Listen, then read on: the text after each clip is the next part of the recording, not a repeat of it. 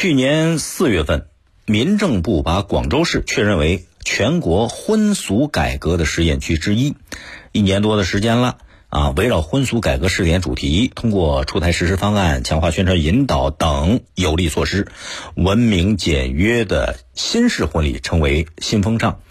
这个广州日报报道说，这个广州市从化区有个村子，啊，当地结婚不有这份子钱吗？份子钱不超过一百块钱。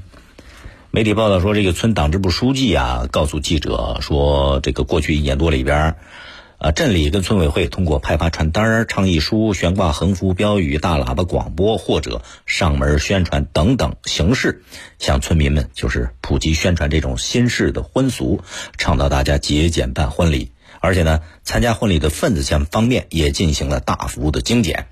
结果现在村民们啊，村里边这个婚丧嫁娶，这参加婚礼。份子钱一般都控制在一百块钱以内，有很多都是给个五十块钱。这消息媒体一报，很多人看了可能就是会心一笑。这笑是什么意思呢？笑估摸着是两种情况，一种呢是带有一点讽刺的意味。为什么？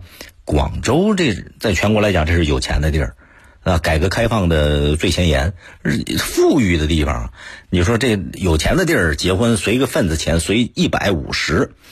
这有点太寒酸，是吧？份子钱是需要降低，但是不至于降低到这一步，只是图具象征意义了。这能拿得出手吗？这是一种带点讽刺的意味。另外一种呢，是很开心的笑，这种笑发自内心，因为结婚份子钱一百五十，在目前的大多数人来讲，不算是什么负担。这是一种甜蜜的负担，几乎可以忽略不计了。结婚是大事儿啊，啊，结婚是幸福甜蜜的。但是随着这个时代的前进，呃，大伙儿兜里都有钱了，这种甜蜜的幸福变成甜蜜的负担，尤其是份子钱。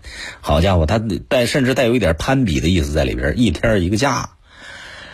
虽然各个地方的标准会因为经济发展的不同而有所不同，但是本质上来讲，对不少人来讲。这个份子钱已经变成一个比较沉重的负担，一直水涨船高嘛。加上婚庆邀约的这个范围越来越大，好多婚礼现场，不少都是熟悉的陌生人，看着熟悉，其实平时联系不多，了解不多，有的甚至连名字都叫不出来，结婚通知人家了，是吧？所以这种甜蜜的负担，让很多人心里边觉得倍儿有压力。在这个情况下，也出现了不少。奇怪的事，媒体都有过报道啊，去参加人婚礼，给朋友打白条，还有给那个假人民币，还有的写上这个写个条，呃，塞红包里边，条上写的字是我结婚的时候你也不要随份子钱了，呃，两边怼了。这是以前媒体都有报道，当然这是属于个例啊。但是从这些个例方面也反映出来，份子钱对有些朋友来讲，甚至对不少人来讲，多少都存在压力了。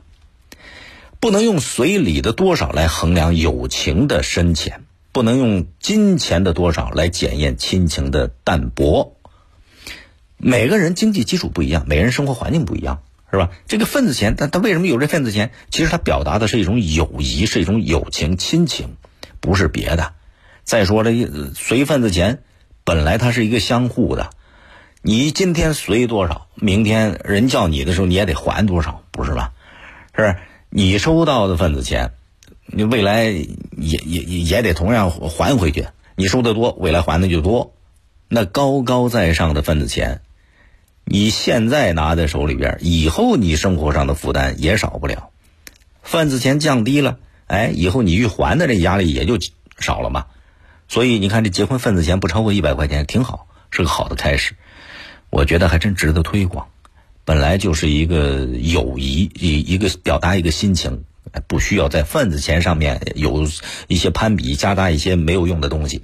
所以通过婚俗改革，让份子钱回归本位，好事儿啊！所以从这个角度看，结婚份子钱不超过一百块钱，这事儿管得好，呃，我想绝大多数人都会支持。